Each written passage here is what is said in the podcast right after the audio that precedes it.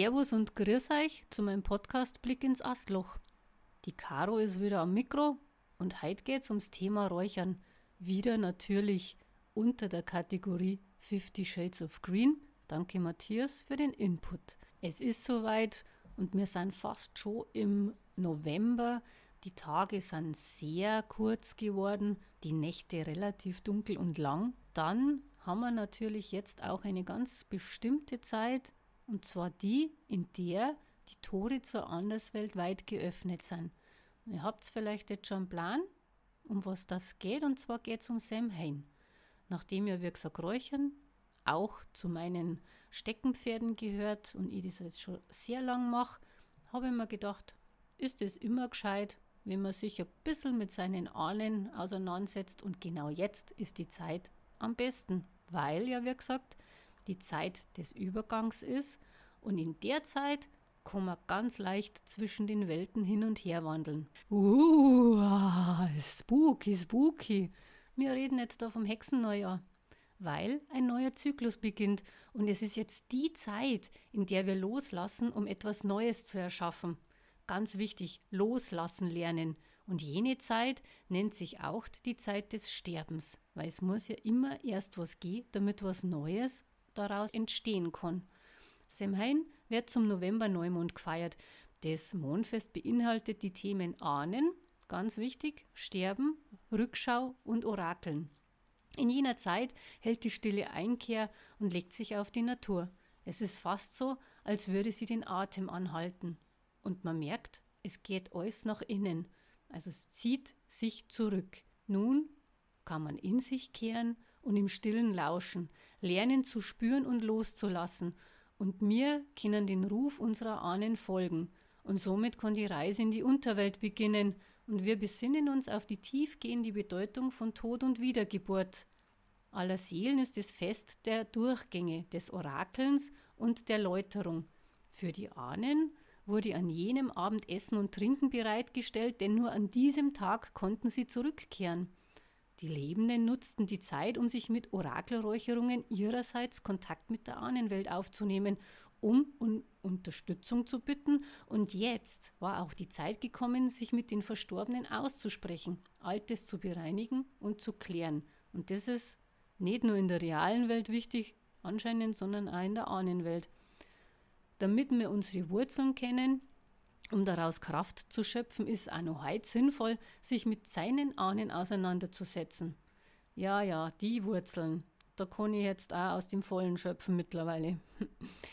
Es ist für uns Menschen wirklich wichtig, mit Vergangenheit und Herkunft ja, Frieden zu schließen und deshalb bietet der November-Neumond hierfür die beste Basis. Ich habe wieder mal ein Räucherritual für euch zu zusammengestellt. Das Ganze habe ich über die Jahre hinweg für mich selbst so kreiert. Ihr könnt natürlich auch ganz andere Ingredienzien dann hernehmen oder ganz andere Rituale verfolgen. Das bleibt dann euch überlassen. Das ist nur ein Umriss, wie ihr es machen könntet oder wollt. Generell ist es halt auch in dem ja so, dass für jeden irgendwas anderes ganz wichtig ist. Und so muss man das auch für sich selber gestalten. Und das finde ich ist schon ganz wichtig. Es soll ja zugeschnitten sein auf meine Ahnen und nicht auf irgendjemand und eigentlich. Ich führe ja immer so ein bisschen Tagebuch, schreibe mir zusammen, was für mich wichtig ist, was übers Jahr für mich wichtig gewesen wäre, dass ich das dann klären kann. Und so gehe ich mit diesen ganzen Fragen, für die ich eine Lösung suche, oder vielleicht steht die Lösung auch ganz, ganz ordentlich bereit. man weiß ja oft nicht und man braucht bloß so einen kurzen Stups dahin, naja, und so bewaffne ich mich eben schon ganz von Anfang an des Jahres mit Stift und Zettel und schreibe das immer auf. Und jetzt ist die Zeit soweit, in der ich eben dieses ganze Ahnen-Thema durchsprechen kann und auch Hilfe von meinen Ahnen haben werde. Bin ich mir sicher. Zumindest passiert mir das immer so. Hierfür stelle ich mir ein paar Fragen, also die ich entweder aufschreibe um sie dann während des Rituals laut auszusprechen oder, die, oder ich gehe es im Geist durch. Also wichtig ist halt, dass man sich auf den Inhalt fokussiert. Dann gibt es eben die Fragen, die ich stellen möchte. Was kann ich jetzt loslassen? Was brauche ich nicht mehr? Welcher meiner Ahnen unterstützt mich? Mit welchem an ist noch eine Aussprache nötig? Was möchte ich aus meinem Leben verabschieden, loslösen und abschütteln? Wenn meine körperlichen Kräfte nachlassen, wie kann ich damit umgehen? Und nachdem ihr euch aufgemacht habt, den Weg zu gehen, richtet euch eine kleine feuerfeste Räucherschale her. Dann wichtig ist die Kohle. Wie man damit umgeht, das habe ich in einem Vorgänger-Podcast schon mal beschrieben. Dann eine Feder eurer Wahl. Es können auch gesammelte Kräuter sein. Die müssen auch nicht getrocknet sein. Gell? Jene Kräuter bindet äh, ihr zum Sträußchen zusammen und legt es bereit. Die Feder natürlich auch. Die bindet man jetzt nicht zu einem Sträußchen, die legt man sie nur bereit.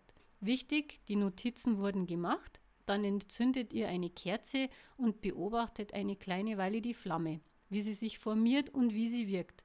Schließ die Augen und erde dich, rufe den oder die Ahnen, die dich unterstützen sollen.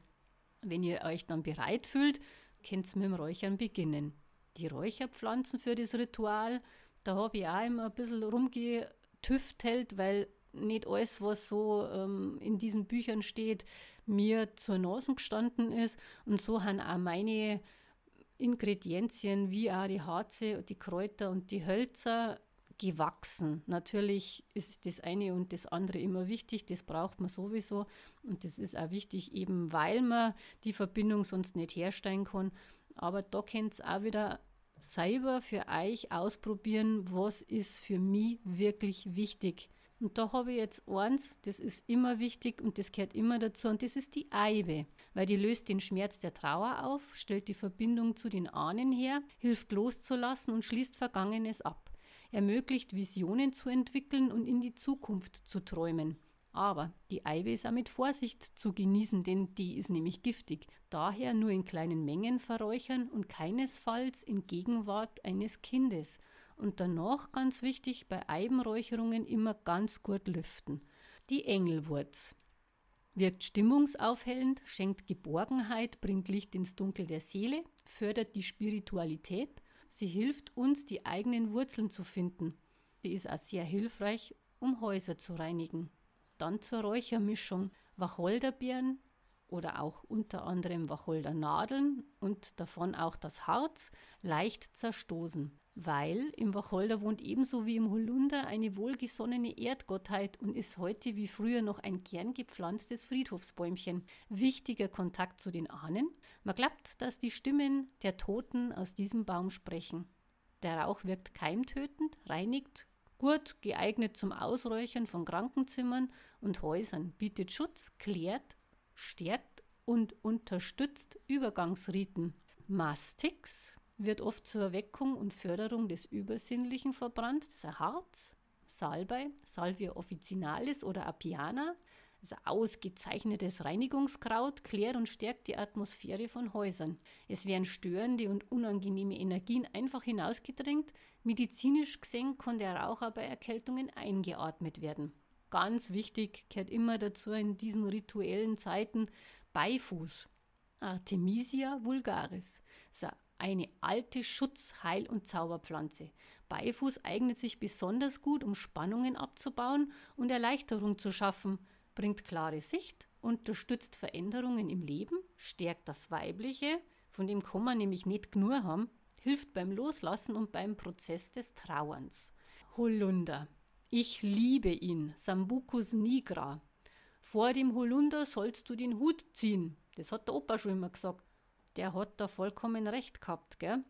Denn es wohnt eine gute, wohlgesonnene Göttin in ihm, die holde Frau oder auch Frau Holle genannt. Der Holler ist ein Schwellenbaum, ein Tor in die Unterwelt. Erdwesen wie Zwerge, Trolle, Naturgeister wechseln hier von unten nach oben und zurück. Also deshalb sollte man drunter oder drüber nicht schlafen. Hier kann es passieren, dass man unruhig träumt.